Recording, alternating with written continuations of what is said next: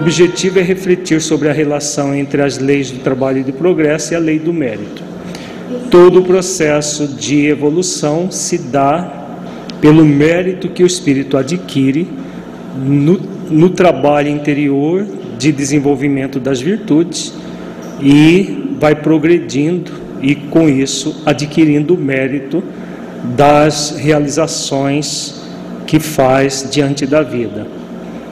Então é isso que nós temos trabalhado, na, começamos a trabalhar no encontro passado e vamos prosseguir hoje. Antes, porém, vamos entrar na nossa reflexão inicial. Feche os olhos, entre em contato com você mesmo em essência, buscando sentir-se um espírito imortal, filho de Deus, aprendiz da vida, capaz de trabalhar pelo seu progresso intelecto moral, desenvolvendo o senso moral a partir do discernimento tornando compreensível o que é o bem e o mal. Como é para você pensar em seu progresso, tendo o mérito de trabalhar pelo seu próprio aperfeiçoamento? Como você sente essa realidade? Deixe os seus pensamentos e sentimentos fluírem evitando qualquer mascaramento num processo de auto-engano. Seja verdadeiro, verdadeira com você, analisando-se com autenticidade.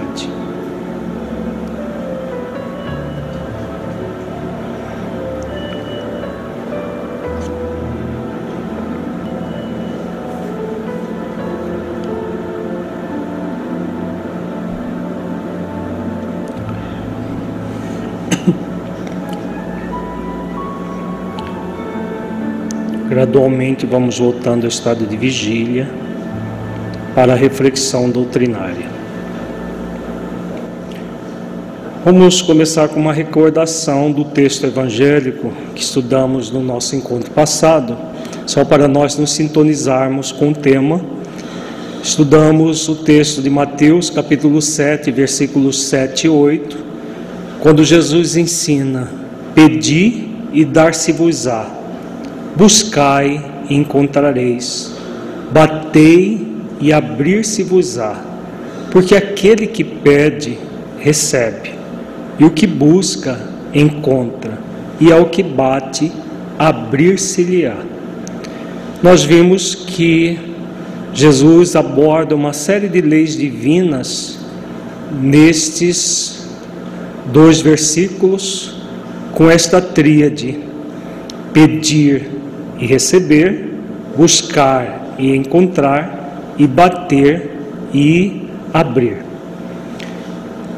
É uma tríade que nos remete, nos, no, nos remete a, primeiramente, a lei de liberdade, em que nós tomamos a iniciativa de pedir e acessamos a partir da lei de liberdade, uma outra lei. Que lei é essa? Lei de permissão. Né? Por que lei de permissão? Porque nós tomamos a liberdade, a liberdade de escolher o melhor para nós e nos permitir usufruir dessa escolha. Porque se nós pedimos, mas não nos permitimos a conexão com a, a proposta divina de transformação, nós não, não vamos adiante, porque é necessário todo o movimento de se permitir a autotransformação. E aí a virtude que nos conecta com a lei de permissão, qual é? A lei de liberdade nós já sabemos quase de cor, né? Qual é? Qual é a virtude que nos permite acessar com equilíbrio a lei de liberdade? Discernimento. E qual é a virtude que nos acessa, que, a, que nos permite acessar a lei de permissão? Hã? Humildade, exatamente. Humildade para poder pedir e se permitir a, a acessar o pedido. Né? Pedir e dar-se-vos-á, ensina Jesus. Então, a humildade para pedir e também para receber o pedido, aquilo que pedimos. A partir dessas duas leis, Jesus continua dizendo: batei e é, buscar e encontrareis, batei e abrir-se-vos-á. Quais outras leis que ele nos convida a acessar? No buscar encontrareis e batei e abrir-se-vos-á. Lei do trabalho, né? Que mais? Do progresso. Lei do trabalho e do progresso. Para acessar a lei do trabalho e do progresso, o que, que nós, é, nós só vai acontecer a partir da lei de liberdade e de lei de permissão. E para que que nós vamos acessar as leis de trabalho e de progresso? Bater e abrir, né, simbolicamente no, no, no, no ensinamento evangélico. E qual o sentido disso? Para que nós trabalhamos para progredir em que sentido? Nós vamos acessar que lei a partir disso? A própria lei do mérito. Né? Para chegar na lei do mérito, qual outra lei? São duas outras leis intimamente ligadas: trabalho e progresso, mais duas leis. São quatro leis para chegar no mérito. O mérito é exatamente a consequência desse processo.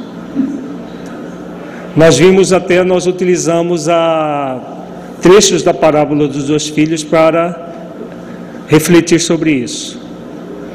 O filho, o filho pródigo volta para casa para quê? Para se reabilitar perante a consciência que lei que está ligada, que leis, são duas leis que estão ligadas à reabilitação. Quais são? Lei de reparação é uma delas, qual é a outra? Lei do dever. Né? Lei do dever e lei da reparação.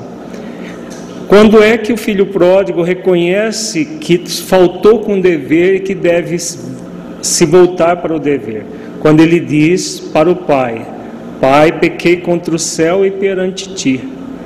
Então, aquele erro que ele comete perante a própria consciência, ele se afasta do dever de consciência e ele é convidado pela própria consciência a se aproximar desse dever, reparando os seus débitos. Então, ele entra no processo de conexão com a lei do dever, lei de reparação, e nesse ato de reparar, ele gradualmente vai adquirir o mérito, vai trabalhando a virtude do mérito em sintonia com a lei do mérito.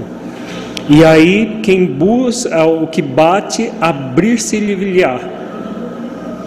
Né? O que o que, que vai se abrir para o espírito?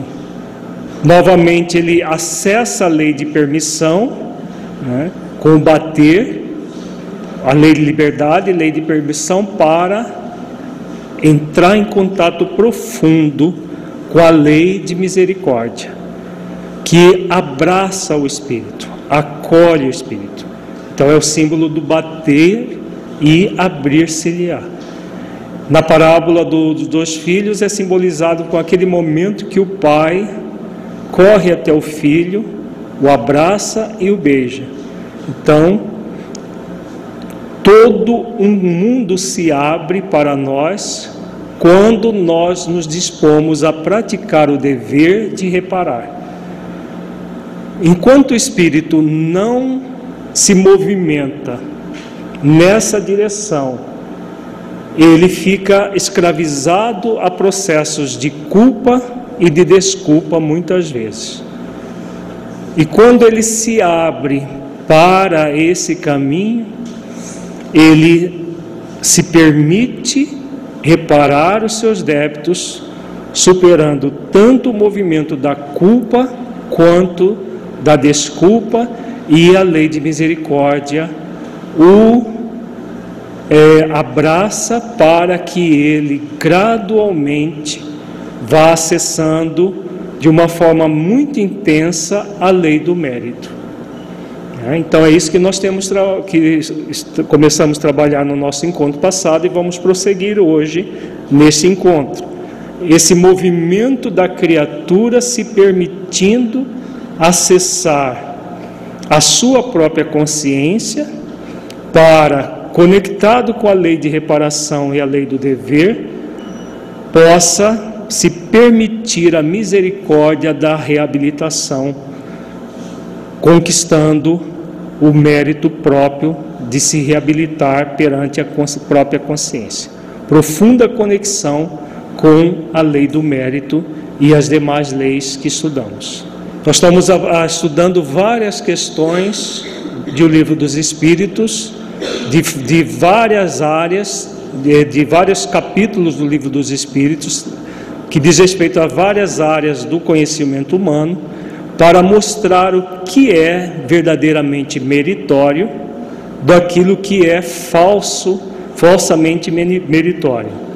Vamos começar com a questão 698 que aborda a questão do celibato.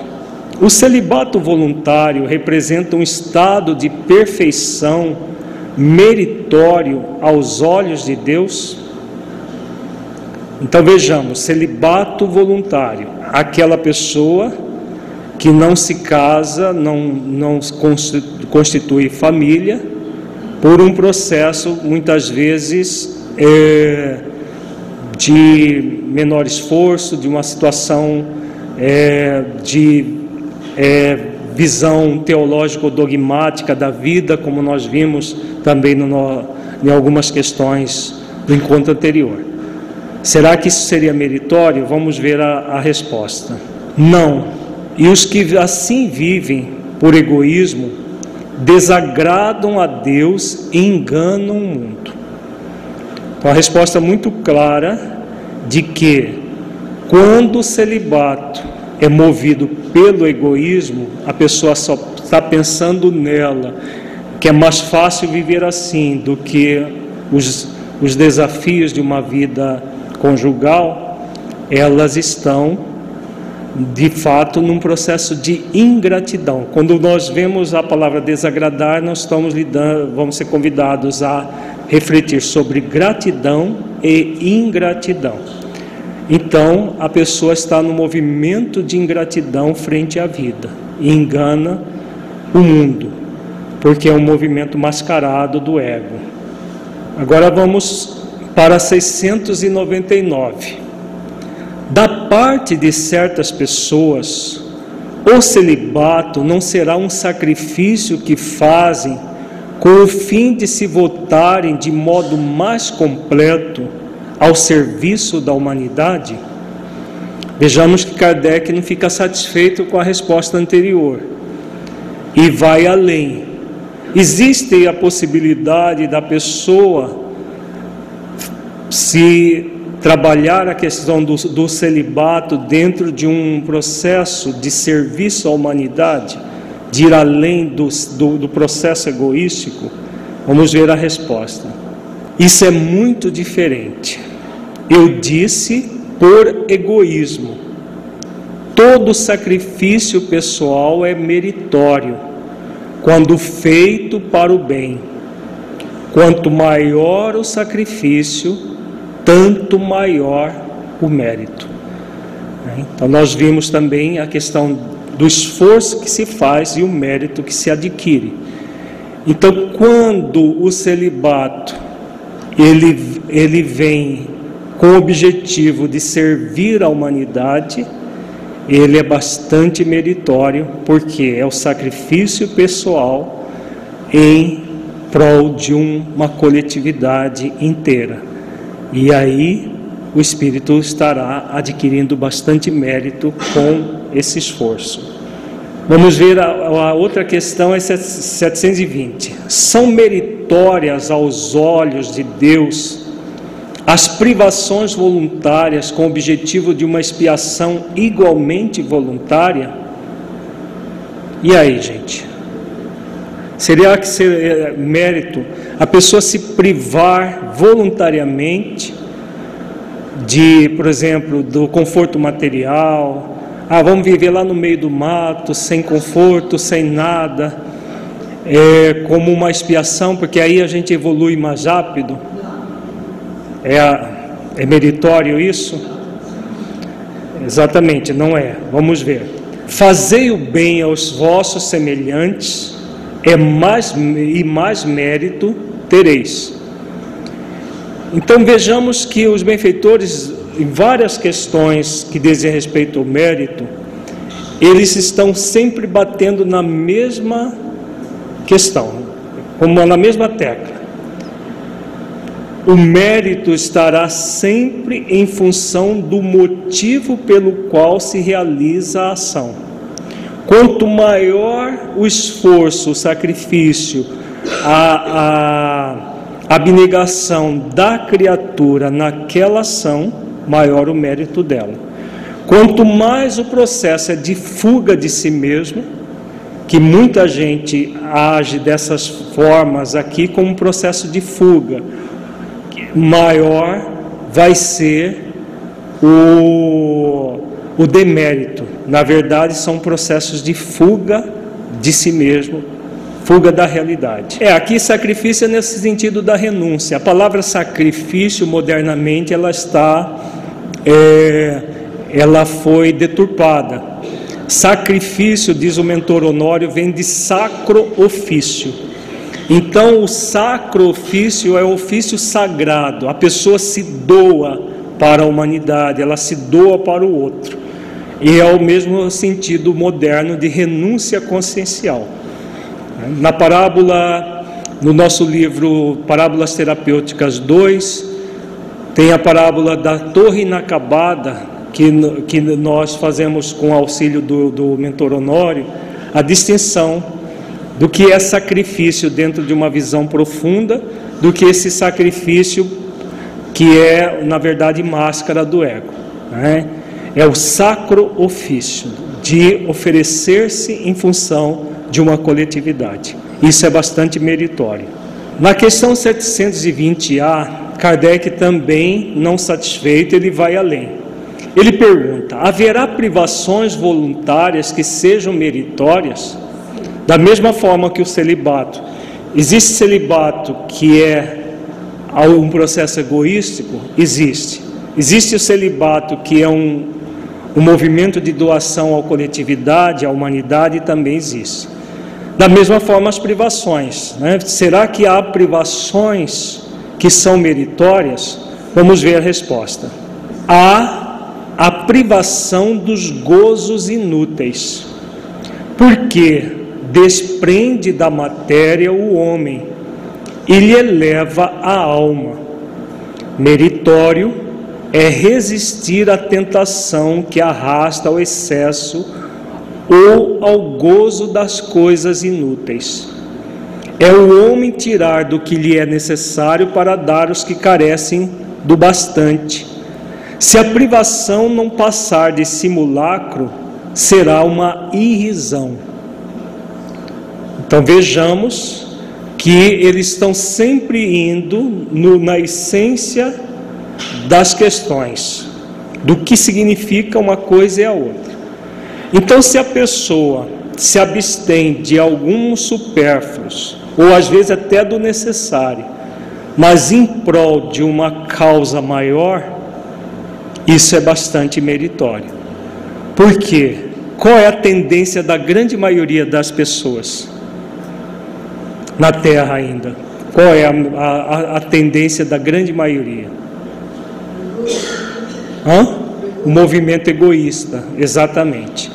Quanto mais a pessoa tem, mais ela quer ter. Quanto mais supérfluo, mais ela sente uma necessidade falsa de adquirir mais supérfluo, em detrimento da necessidade de milhões e milhões de pessoas.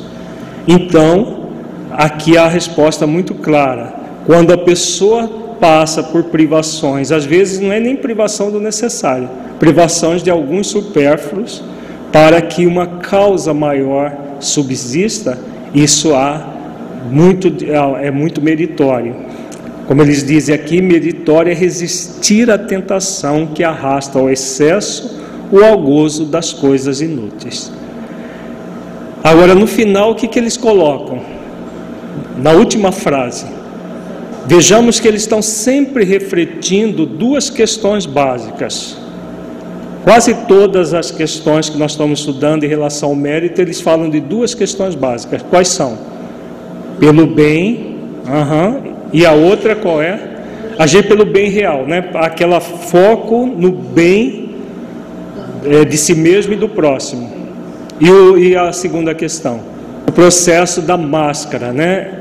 Quando eles dizem, se a privação não passar de simulacro, será uma irrisão, que é aquele processo mascarado de do pseudo bem, em que a pessoa faz de conta, parece, mas não é.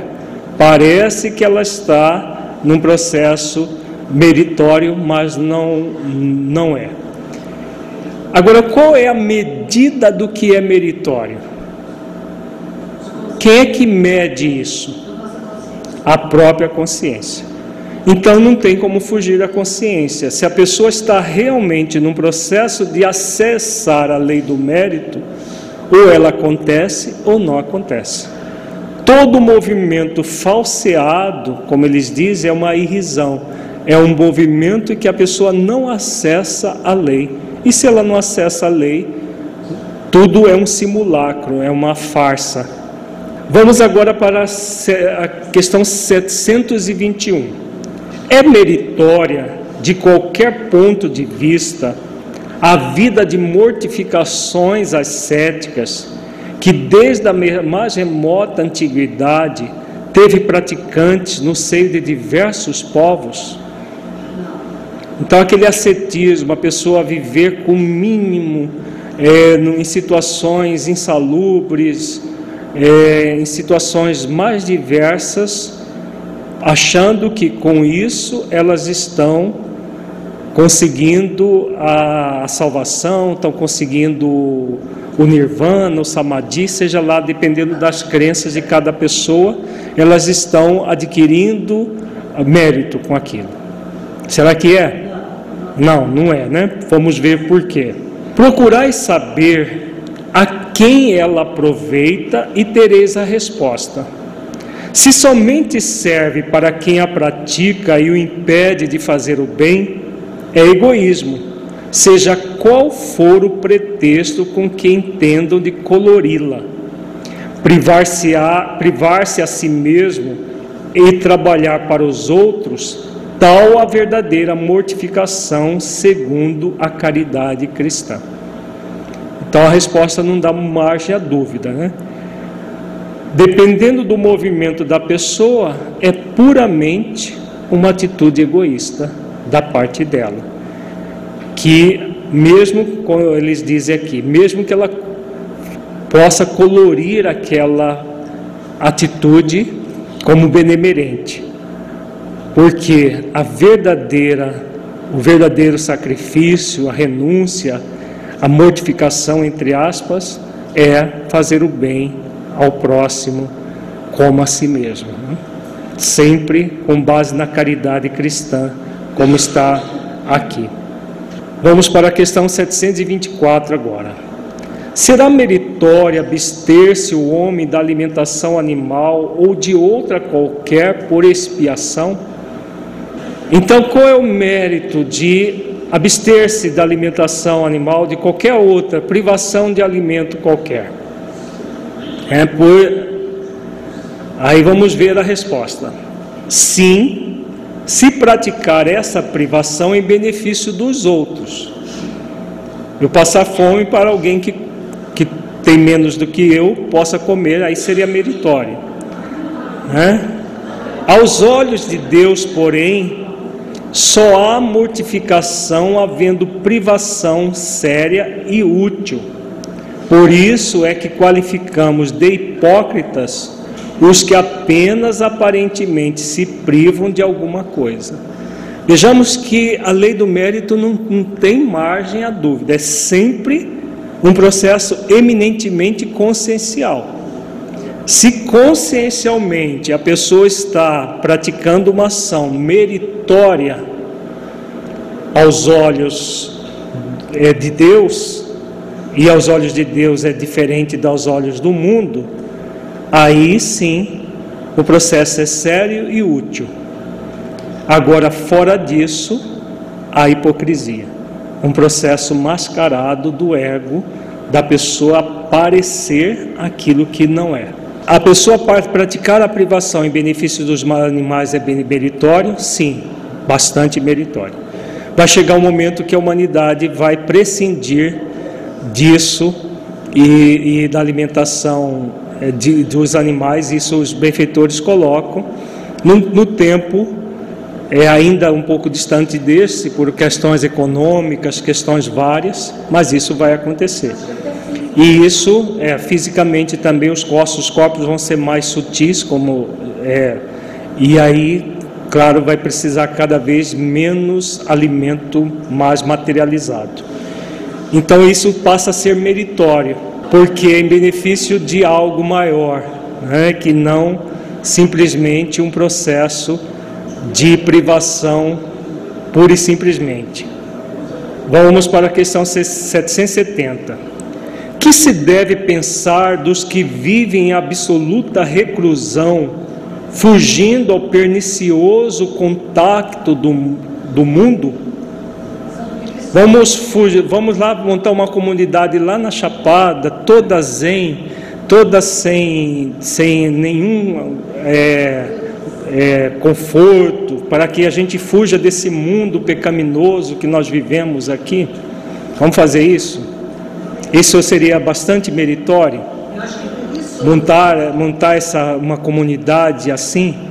Mas nós vamos ficar só orando, meditando, não é tomando água fluídica, não vai ser muito meritório. Banho de cachoeira. Né? Vejamos a resposta é muito clara e lógica. Duplo egoísmo. Por que duplo egoísmo? Isolar-se é egoísmo. Né? Isolar-se em absoluta reclusão é o egoísmo da pessoa em relação a ela própria não produzir nada em função do outro. Além disso, o que, que acontece? Por que duplo e não só egoísmo? Porque vimos na outra resposta que eles colocam o egoísta, da, é uma postura egoísta do celibato. E aqui? Na verdade, é um processo em que a pessoa ela foge de si mesma e cria uma máscara que parece positiva, mas não é. Quando ela cria uma máscara, ela, está num, ela cria um duplo conflito a partir daquele movimento mascarado. Então é mais pernicioso até do que uma pessoa que faz coisa errada, depois percebe, reflete, arrepende-se e busca acertar depois. Essa pessoa que fica num processo falseado em si mesma e passa às vezes a existência inteira nesse processo de fuga, ela cria um duplo conflito futuro para que ela resolva, por isso duplo egoísmo. Vejamos a questão A. Mas não será meritório esse retraimento se tiver por fim uma expiação, impondo-se aquele que o busca uma privação penosa? Então, será que não vai ter mérito se a pessoa, bom, eu vou me isolar do mundo, mas eu vou viver lá na penúria, sem nenhum conforto, sem nenhuma coisa que é, me, me chame atenção para os prazeres do mundo, não é meritório isso? Fazer maior soma de bem do que de mal constitui a melhor expiação. Evitando o mal, aquele que por tal motivo se insula cai noutro, pois esquece a lei de amor e de caridade. ele pode realmente não fazer o mal para ninguém, porque fica lá isolado. Mas o que, que é não fazer, simplesmente não fazer o mal? É a neutralidade. E qual é o nosso compromisso consciencial? Fazer o bem no limite das forças. Então a pessoa que foge do mundo, ela não realiza o bem no limite das forças. Por isso que eles dizem aqui: fazer maior soma de bem do que de mal constitui a melhor expiação, que é esse processo realmente de realização do bem no limite das forças. Que pensar dos que fogem do mundo para se votarem ao mistério de socorrer os desgraçados? Por exemplo, uma Madre Teresa de Calcutá que deixou ah, todo o conforto de, de, morar na Europa para ir para a Índia, nos, nas cidades mais pobres da Índia. Tem mérito isso aí? Uma dona Raquel Stamburger que deixou a Suíça, um país de primeiro mundo, com todo o conforto, para vir se embrenhar aqui na, em Mato Grosso na década de 40, de 50. Tem mérito isso? Com certeza. Vamos ver aqui. Eles se elevam rebaixando-se. Tem o duplo mérito de se colocarem acima dos gozos materiais e de fazer o bem obedecendo à lei do trabalho. Olha que, que, que resposta bonita. Enquanto que a outra atitude é um duplo egoísmo, aqui é um duplo mérito, porque a privação vai ser sempre em benefício de uma coletividade.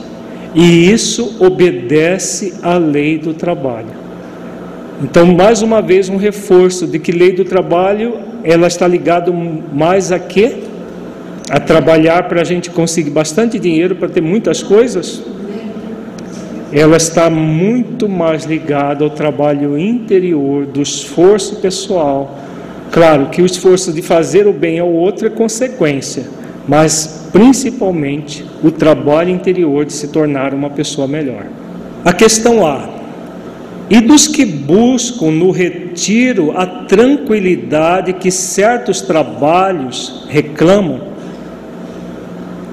a pessoa não está não vai lá atender pessoas pobres, carentes materialmente, situações mais diversas de risco, mas vai se retirar, por exemplo, para é, escrever, para fazer trabalhos que necessitam de uma tranquilidade maior. É meritório isso? Isso não é retraimento absoluto do egoísta. Esses não se insulam da sociedade, porquanto para ela trabalham. Né? Então não é o, o, aí não há um isolamento no sentido de abandonar a sociedade, mas para trabalhar pela sociedade para um mundo melhor. Então que o mérito estará nisso, né? que requer todo um trabalho também muito efetivo, porque trabalho é toda ocupação útil. Isso é, essa resposta é muito interessante para aqueles que acham que trabalhar é fazer coisas. Né? Se eu fizer muita coisa para muita gente, eu estou trabalhando. Se eu é, fazer um trabalho intelecto moral, por exemplo, meditar, refletir, ler, tem muita gente que acha que não é trabalho. Claro que é ler coisas boas, né? Não é ler qualquer coisa. Ler algo que seja instrutivo para o espírito. É um trabalho bastante meritório, porque nos auxilia a melhorar o, o, senso moral. Vamos para a questão 802. Visto que o Espiritismo tem que marcar um progresso da humanidade, por que não apressam os espíritos esse progresso? Por meio de manifestações tão generalizadas e patentes que a convicção penetre até nos mais incrédulos? Muito lógica a pergunta de Kardec, né? O Espiritismo vai, ele tem como objetivo melhorar a humanidade, progredir a humanidade. Ela é para trabalhar eminentemente a lei do progresso. Então não seria muito lógico os espíritos, por exemplo, fazerem fenômenos de materialização é, pública. De repente está lá num congresso de muita gente, aparece um espírito lá, materializado. Não seria útil? Por que, que não seria útil? Será que vai, faltaria médico, faltaria recursos para isso? Não? Manifestações generalizadas e patentes. Não seria bom? A resposta é realmente é não. Agora vamos ver por que, que é não. Desejarias milagres, mas Deus espalha mancheias diante dos vossos passos. E, no entanto, ainda há homens que o negam. Conseguiu, porventura, o próprio Cristo convencer os seus contemporâneos mediante os prodígios que operou? Não conheceis presentemente alguns que negam os fatos mais patentes ocorridos às suas vistas? Não há os que dizem que não acreditariam mesmo que vissem? Então não se trata de ferir as questões puramente materiais, se trata de trabalhar as questões eminentemente espirituais. A, a, a, comparação com Cristo aqui é muito clara, muito lógica. Jesus auxiliou muitas pessoas a se curarem, até cegos de nascença, paralíticos e tudo. Ele Todas as pessoas que presenciaram isso reconheceram isso como algo provindo de Deus? Não foi uma realidade para a grande maioria das pessoas, inclusive, né? Agora vejamos o final da resposta. Não, não, não é por meio de prodígios que Deus quer encaminhar os homens. Em sua bondade, ele lhes deixa o mérito de se convencerem pela razão. Então não, é, não são fenômenos físicos, não são fenômenos que choquem os sentidos físicos, o, sensório, que vão produzir melhoria para a humanidade, progresso para a humanidade. É sempre aquilo que passa pelo é, movimento que nós já vimos nesse módulo, que é a maturidade intelecto-moral do ser. Se não trabalhar essa maturação intelecto-moral, não há mérito e, e não vai haver convencimento mesmo, porque é um processo puramente material. Vamos para a questão 870. Mas se convém que o futuro permaneça oculto, por que permite Deus que seja revelado algumas vezes? Nós estamos estudando várias questões que abordam a questão do lei do mérito, por isso que os assuntos são, são bastante diversos. Aqui Kardec faz a, a, a pergunta sobre o futuro não ser, ele ser oculto das pessoas. Por que que às vezes o, o futuro não permanece oculto, ele é revelado? Vamos ver a resposta? permite-o quando o conhecimento prévio do futuro facilite a execução de uma coisa em vez de a estorvar, obrigando o homem a agir diversamente de modo, do modo por que agiria se lhe não, lhe não fosse feita a revelação. Não raro também é uma prova a perspectiva de um acontecimento pode sugerir pensamentos mais ou menos bons. Então aqui eles começam dizendo de que lei que eles estão falando aqui? Lei de permissão. E depois, que outra lei que eles falam? Quando eles dizem assim, obrigando o homem a agir diversamente do modo por que agiria significaria que tem uma lei de obrigação? Que lei que existe não de obrigação? Porque aqui é preciso que a gente veja novamente a questão da linguagem do século XIX, né? A lei do dever, exatamente. Eles estão falando aqui da lei do dever, não é obrigação no sentido de que ele vai ser obrigado na marra. Ele é convidado a praticar esse dever de agir diversamente do modo por que agiria. Porque se a pessoa está enveredando por um caminho equivocado e parte do seu futuro é revelada para que ela possa acessar o dever, isso é meritório ou não? Bastante meritório. Aí depois eles falam dos pensamentos mais ou menos bons. Vamos dar continuidade à resposta que vai ficar bem claro no exemplo que os benfeitores de, colocam aqui. Se um homem vem a saber, por exemplo, que vai receber uma herança com que não conta, pode dar-se que a revelação desse fato desperte nele o sentimento da cobiça, pela perspectiva de se lhe tornarem possíveis maiores gozos terrenos, pela ânsia de possuir mais depressa a herança, desejando talvez para que tal se dê a morte daquele de quem herdará. Ou então, essa perspectiva lhe inspirará bons sentimentos e pensamentos generosos. Se a predição não se cumpre, aí está outra prova consistente na maneira por que suportará a decepção. Nem por isso, entretanto, lhe caberá menos o mérito ou o demérito dos pensamentos bons ou maus que a crença na ocorrência daquele fato lhe faz, lhe fez nascer no íntimo. Olha que resposta interessante.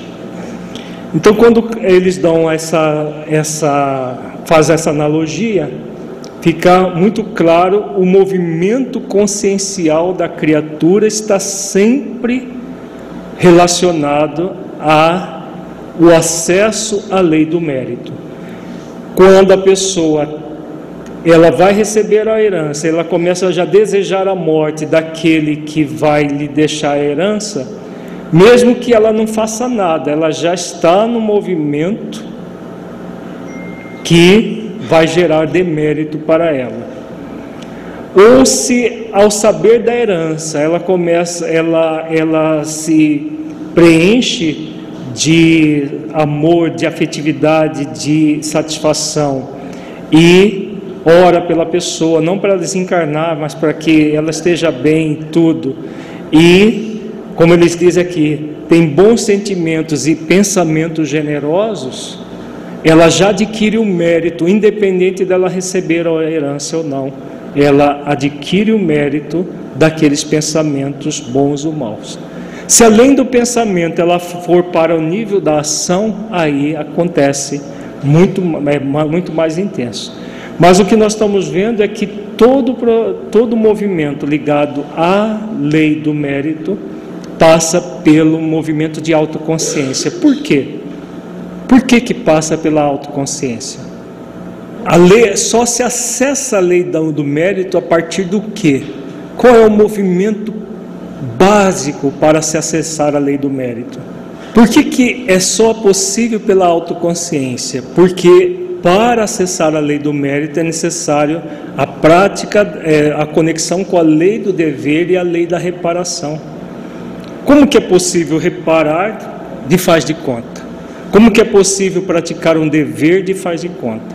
Somente a partir dessa prática efetiva do dever e da reparação é que vai se acessar a lei do mérito. Se essa questão da autoconsciência tem a ver com a intenção de, do que a pessoa está querendo, sim. Agora, não apenas com a intenção, porque às vezes ela tem uma intenção, mas direciona a sua ação de forma equivocada. É preciso que a boa intenção seja bem direcionada. Porque quando a, a, intenção é bem direcionada, aí sim ela acessa a lei do mérito. Aí o movimento é verdadeiramente autoconsciente. Vamos para a questão 871. Pois que Deus tudo sabe, não ignora se um homem sucumbirá ou não em determinada prova. Assim sendo, qual a necessidade dessa prova? uma vez que nada acrescentará ao que Deus já sabe a respeito desse homem? Nós já estudamos essa, essa questão em diferentes momentos do nosso estudo reflexivo, mas com temas diferentes. Hoje nós vamos focar a questão da lei do mérito, lei do progresso, trabalho e do, do mérito. Então, aqui vamos traduzir a, a pergunta, porque assim, ela vamos trocar em miúdos, porque ela é muito significativa.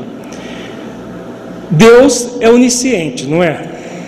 Então ele já sabe tudo o que acontece com alguém na hora da programação da reencarnação desse alguém, Deus sabe tudo o que vai acontecer com essa pessoa, do início ao fim. Por exemplo, uma pessoa que é, se suicida no, no, é, numa encarnação, Deus já sabe que ela vai se suicidar. Então, por que, que Ele permite que ela venha ao mundo se Ele já sabe que ela vai se suicidar? Para que ela possa aprender com isso. E que mais? Para que ela tenha mérito das suas ações, exatamente. Vamos ver a resposta dentro desse contexto da lei do mérito. Isso equivale a perguntar por que não criou Deus o homem perfeito e acabado? Por que passa por que passa o homem pela infância antes de chegar à condição de adulto? Então, é, se Deus tiver, criasse o, o ser humano perfeito, ele não passaria por essas situações. Mas por que, que ele não criou? Nós já vimos que se é, ele tivesse criado perfeito, nós seríamos perfeitos e inúteis. Inclusive, fizemos esse, essa reflexão no nosso encontro passado. Tudo tem uma razão de ser, tudo tem um sentido na vida. Né? A prova não tem por fim dar a Deus esclarecimento sobre o homem, pois que Deus sabe perfeitamente o que ele vale, mas, mas dar ao homem toda a responsabilidade de sua ação, uma vez que tem a liberdade de fazer ou não fazer. Dotado da faculdade de escolher entre o bem e o mal, a prova tem por efeito pô-lo em luta com as tentações do mal e conferir-lhe todo o mérito da resistência. Ora, conquanto saiba de antemão se ele se sairá bem ou não, Deus não pode, em sua justiça, punir ou recompensar por um ato ainda não praticado. Então vamos ver essa, a segunda parte da resposta aqui no texto, que é muito significativa e que pode dar margens a interpretações equivocadas, teológico-dogmáticas, se nós não formos na essência do texto. Bom, nós temos a responsabilidade das nossas ações. Então, tudo que nós vamos passar durante uma existência, o objetivo é nós aprendermos algo e crescermos com isso. Isso nós já refletimos muitas vezes aqui.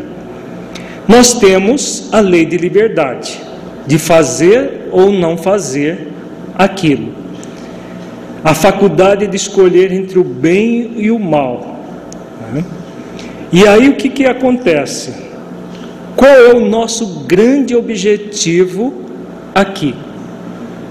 Além de, de aprender a fazer escolhas, qual é? Está no texto, bem claro. Qual é o nosso grande objetivo aqui? A resistência ao mal para quê? Para que nós tenhamos mérito das nossas ações. Então, aquilo que nós temos, nós trabalhamos desde o encontro passado. Você tem a lei do trabalho, lei do progresso, as leis do dever e da reparação como instrumento para chegar à lei do mérito. Então, o mérito estará nesse esforço para resistir ao mal, às nossas tendências. Nós trazemos uma série de tendências várias, cada um tem as suas tendências a determinadas práticas equivocadas. Quanto mais nós resistimos, maior o nosso mérito. E essa última frase aqui, gente, como que nós podemos interpretar aqui, isso? Eles dizem aqui: ora, com quanto saiba de antemão se ele se sairá bem ou não, então Deus é onisciente, ele sabe se ele vai resistir e adquirir mérito ou se ele vai se entregar ao mal e ter mais um demérito.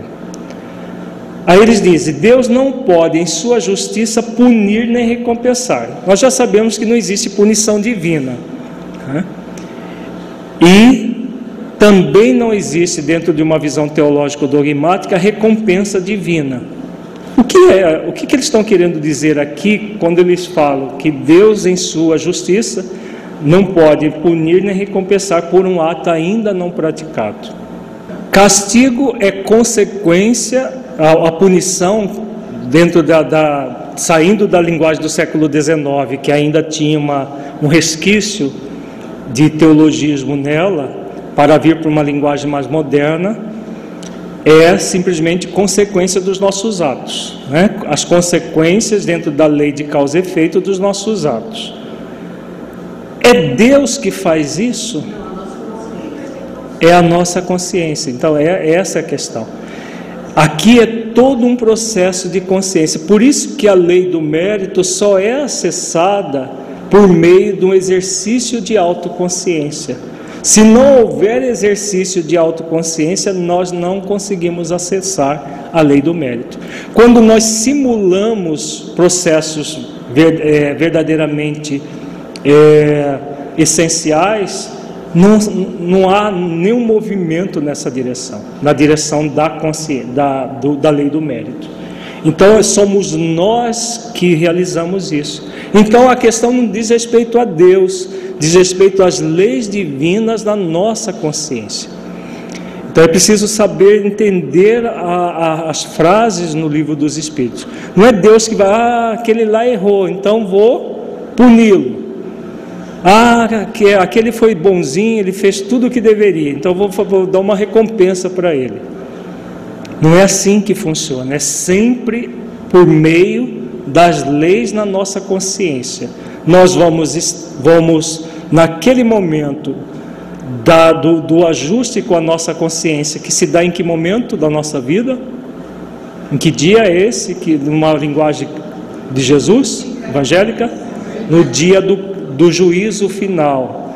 Jesus chama isso do juízo final que é o dia da desencarnação, em que nós vamos entrar em contato com a nossa consciência, tudo aquilo que nós fizemos. Então, nesse momento, nós estaremos em paz, que significa recompensa, ou estaremos num conflito, que é aqui no texto a punição, que na verdade não é uma punição, pode se tornar uma autopunição se a pessoa entrar no mergulhar no movimento de culpa se ela entrar no movimento de culpa, se torna autopunição por, por causa dessa visão ainda teológico-dogmática. Mas não existe punição divina. Existe o espírito em paz ou o espírito com conflito a ser superado pelo, pelo aprendizado. Vamos para a questão 893. Qual a mais meritória de todas as virtudes? Em se tratando de conexão com a lei do mérito, como que nós podemos conectar profundamente com a lei do mérito? Qual é a virtude que nos auxilia a essa conexão profunda com a lei do mérito? Desinteresse pessoal, exatamente. Vamos ver a resposta, que é uma resposta belíssima. Toda virtude tem seu mérito próprio. Então, todas Qualquer exercício de virtude proporciona para o espírito um mérito. Fica muito claro, ele acessa a lei do mérito por meio da prática da virtude. Porque todas indicam progresso na senda do bem. Então, lei do progresso, lei do mérito, de estarmos naquele movimento virtuoso. Há virtude sempre que há resistência voluntária ao arrastamento dos maus pendores. A sublimidade da virtude, porém, está no sacrifício do interesse pessoal pelo bem do próximo sem pensamento oculto. A mais meritória que se assenta na mais desinteressada caridade. Por isso que tudo que nós vimos das várias questões, os benfeitores fazem o contraponto entre o processo falseado e o processo verdadeiro do sacrifício, né, desse sacrifício pessoal em prol de uma coletividade, de um trabalho em, em, para o, o benefício do maior número de pessoas possíveis. Então, quando o foco é no benefício da maior número de pessoas possíveis e a pessoa faz esse esforço do sacrifício do interesse pessoal, pode até se privar de algumas questões, como nós vimos, até a questão do celibato, nós vimos agora há pouco, são privações voluntárias que a pessoa faz em benefício de uma coletividade. Quando ela faz todos esses esforços, o que acontece? Sem pensamento oculto, como eles dizem aqui, ela está acessando profundamente a lei do mérito. Questão 894. Há pessoas que fazem o bem espontaneamente, sem que precisem vencer quaisquer sentimentos que lhes sejam opostos. Terão tanto mérito quanto as que se veem na contingência de lutar contra a natureza que lhes é própria e a vencem? Então a pergunta: aquelas pessoas que fazem o bem espontaneamente, elas têm menos mérito do que aquelas que fazem um esforço enorme para fazer o bem? Tem menos mérito? Não, não é? porque o mérito é o mérito é o que? Consciencial, né? Vejamos a resposta que é muito clara. Só não tem que lutar aquele, aqueles em quem já há progresso realizado. Então, se ele já progrediu, não precisa fazer mais esforços, porque já fez antes. Eles lutaram outrora e triunfaram. Por isso é que os bons sentimentos nenhum esforço lhes custam e suas ações lhe parecem simplíssimas. O bem se lhes tornou um hábito. Se existem para pessoas, se para determinadas pessoas o bem já se tornou um hábito, é natural nelas, Será que isso pode, é possível também acontecer conosco? Perfeitamente. Perfeitamente nós também podemos. Aliás, nós estamos aqui para desenvolver esse hábito. Né? Devidas lhes são as honras que se costumam tributar a velhos guerreiros que conquistaram seus altos postos. Então, aquele que se esforçou e conquistou aquilo. Como ainda estás longe da perfeição, tais exemplos vos espanto pelo contraste com que tendes à vista, e tanto mais os admirais, quanto mais raros são. Ficais sabendo, porém, que nos mundos mais adiantados do que o vosso, constitui a regra, o que entre vós representa a exceção. Então, quanto mais evoluída a pessoa, mais natural vai ser o bem. E nos mundos mais adiantados, mais, é, isso é perfeitamente natural. Em todos os pontos desses mundos, o sentimento do bem é espontâneo, porque somente bons espíritos os habitam. Lá, uma só intenção maligna seria monstruosa exceção.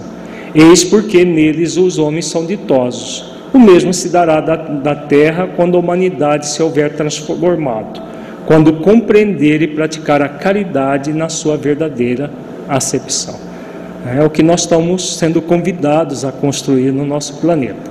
Se as virtudes que nós já desenvolvemos entram na questão do bem realizado, sim, porque o principal bem que nós somos convidados a realizar, qual, qual é? O bem conosco mesmo. O bem que nós fazemos ao próximo é sempre consequência ao bem conosco. Então, se nós fazemos esforço para desenvolver determinadas virtudes, e essas virtudes já, já fazem parte de uma habitualidade em nós, é porque nós já começamos antes. As que nós ainda temos dificuldades de, é, de exercitar, é porque ainda somos convidados a fazer esforços mais intensos para desenvolvê-las.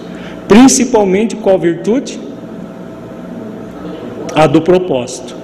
A do propósito existencial, como nós vimos no módulo anterior, é a mais trabalhosa para nós, porque é a nossa principal limitação egóica. Então, nós vamos ser convidados a fazer muitos esforços para conseguir desenvolvê-las. Se o exercício das virtudes que mais pedem esforço são mais meritórias do que as outras, na verdade, o mérito das outras nós já adquirimos antes, né? Então, quando nós desenvolvemos, se desenvolvemos em outras existências essas virtudes que para nós já são é, habituais, nós já adquirimos os méritos delas, porque aquilo que nós vimos na questão anterior, todas as virtudes têm o seu mérito. Então, nesta encarnação que nós estamos a, a, a, para trabalhar a virtude do nosso propósito desta encarnação, se fizermos os esforços tantos quanto for necessário, nós vamos adquirir o grande mérito de cumprir o nosso propósito existencial. Pode ser que a virtude que nós já conquistamos e que para nós é habitual foi o propósito de uma encarnação anterior que nós conquistamos. E isso é muito importante, essa sua pergunta é muito importante, em que aspecto da nossa vida? Que é fundamental que nós, voltando à questão da, da, da, do mérito em relação às virtudes, o que, que é de significativo? Está embutido nessa pergunta sua. Qual é o valor que nós devemos dar às nossas conquistas? É algo pueril? O valor que nós devemos dar às nossas conquistas. Por exemplo, você já tem facilidade com determinadas virtudes e outras não. A pessoa que tem um processo de alta exigência muito grande, o que, que ela faz com aquilo que já é habitual? O que, que ela faz com isso? Hã? Ela não valoriza. Ela tende a dizer: ah, Isso você já faz por obrigação, não tem mais é que fazer assim. Não tem gente que, que tem esse movimento? E qual é o movimento que é agradável a Deus? Hã? Você sentir satisfação e sentir o quê? O valor daquilo. O exercício da autovalorização passa pela valorização das nossas conquistas. Então, se eu já conquistei isto, essa virtude aqui, e essa outra ainda tenho grandes dificuldades, o que, que é importante eu fazer? Desprezar o que eu já conquistei, porque eu já conquistei mesmo? E me exigir e me, e me castigar todas as vezes que eu não conseguir a, a exercitar a virtude do propósito, por exemplo? Não. Eu valorizo as que eu já conquistei, eu entro em contato com essas conquistas. Puxa, se eu já conquistei tudo isso, já consigo tudo isso, eu posso também conquistar um pouco mais e fazer um pouco mais da virtude do propósito, sabendo que a virtude do propósito é uma virtude para, trabalhar a existência inteira, não é de uma hora para outra que nós conquistamos essa virtude. Então, ao valorizar as conquistas já feitas, as virtudes já feitas, o que, que nós acessamos? Que lei que nós acessamos? A lei do mérito. Ao valorizar a, a, as virtudes que você já conquistou, você acessa a lei do mérito. Ao acessar a lei do mérito, facilita para a, reparação e para o trabalho da lei das virtudes que nós ainda temos, é, são mais trabalhosas de, de serem é, conquistadas. Facilita ou não? Sim, facilita muito, porque aí você se você já conquistou e você é, valoriza aquilo, então você se dá o mérito de, de, de usufruir daquilo. Da mesma forma que você pode reparar os seus débitos e adquirir o mérito da virtude ligada ao propósito, que tem a ver com nossa principal limitação egóica. Sim, a gratidão é o, é o final do processo. Você valoriza e se sente grato por já ter conquistado tudo aquilo, por já, já estar num caminho virtuoso. Né? Porque a nossa tendência é muitas vezes a alta exigência. Nós exigimos de nós muito mais do que nós podemos dar. No movimento da autovalorização, você não vai nem se colocar de uma forma falsa, como nós estamos vendo desde o início do nosso encontro de hoje, e, e, mas também não vai se desvalorizar, nem além do que você já tem de conquista, nem a quem. Você se analisa na medida certa.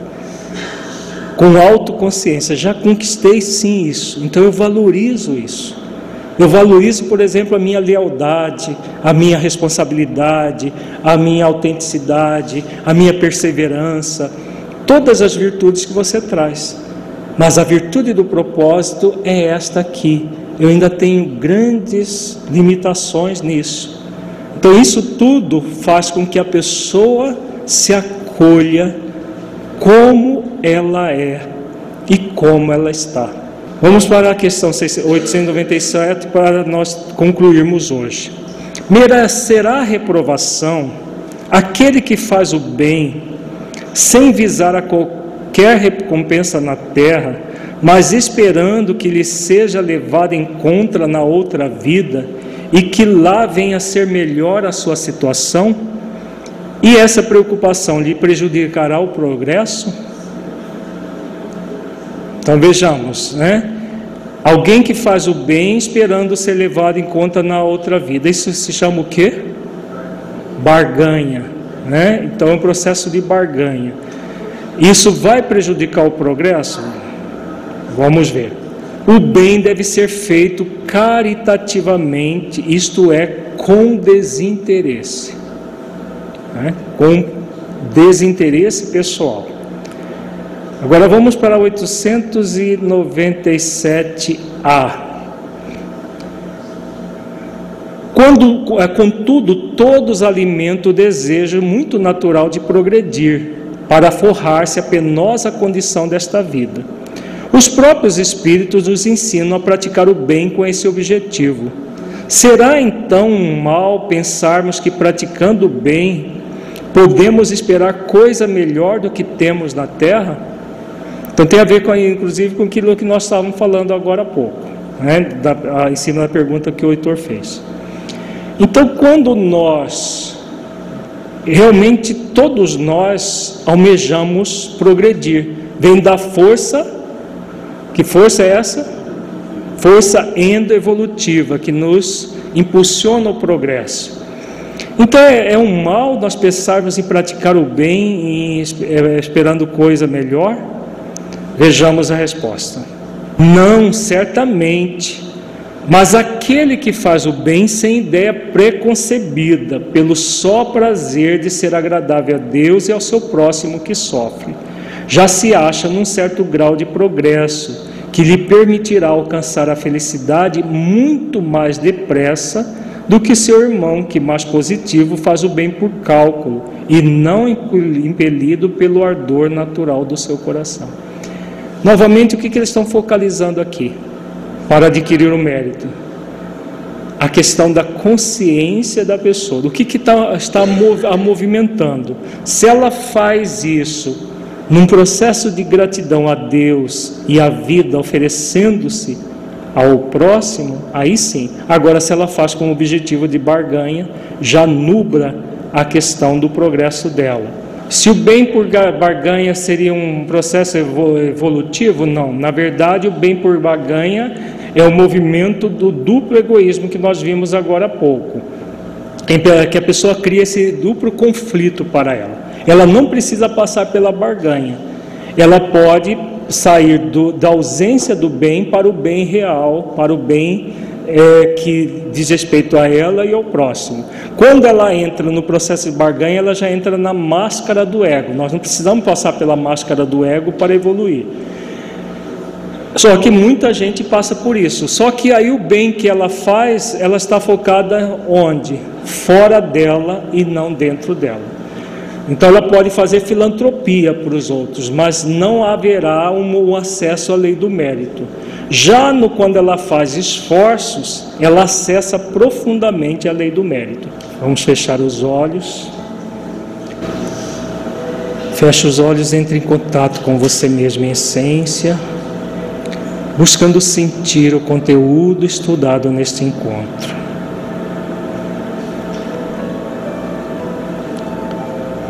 que você entendeu do conteúdo que se aplique à sua vida.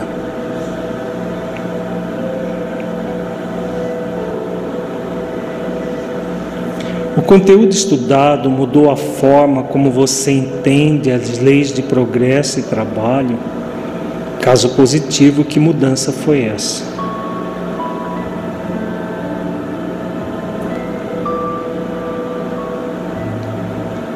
Neste encontro, refletimos sobre a relação entre as leis do trabalho, progresso e a lei do mérito. Como você se sente em relação ao merecimento que tem adquirido com o trabalho produzido para o seu progresso? Você tem se permitido acessar a lei do mérito, um movimento de gratidão a Deus e à vida, pelas oportunidades que a vida tem lhe oferecido para reparar os seus débitos. Como tem sido isso para você? Você percebe necessidade de mudanças dentro de si em relação ao acesso à lei do mérito?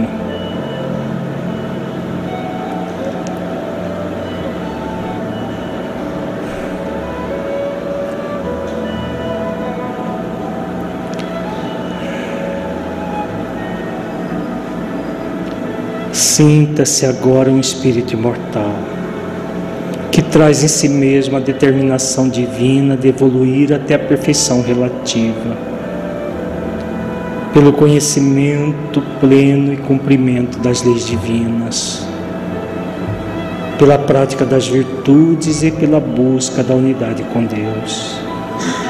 Mergulhe profundamente nessa verdade espiritual. Sinta, veja-se cumprindo as leis divinas e desenvolvendo todas as virtudes essenciais da vida ao longo do tempo, sentindo plenamente o objetivo pelo qual você está reencarnado. Dádiva para que você conquiste a perfeição.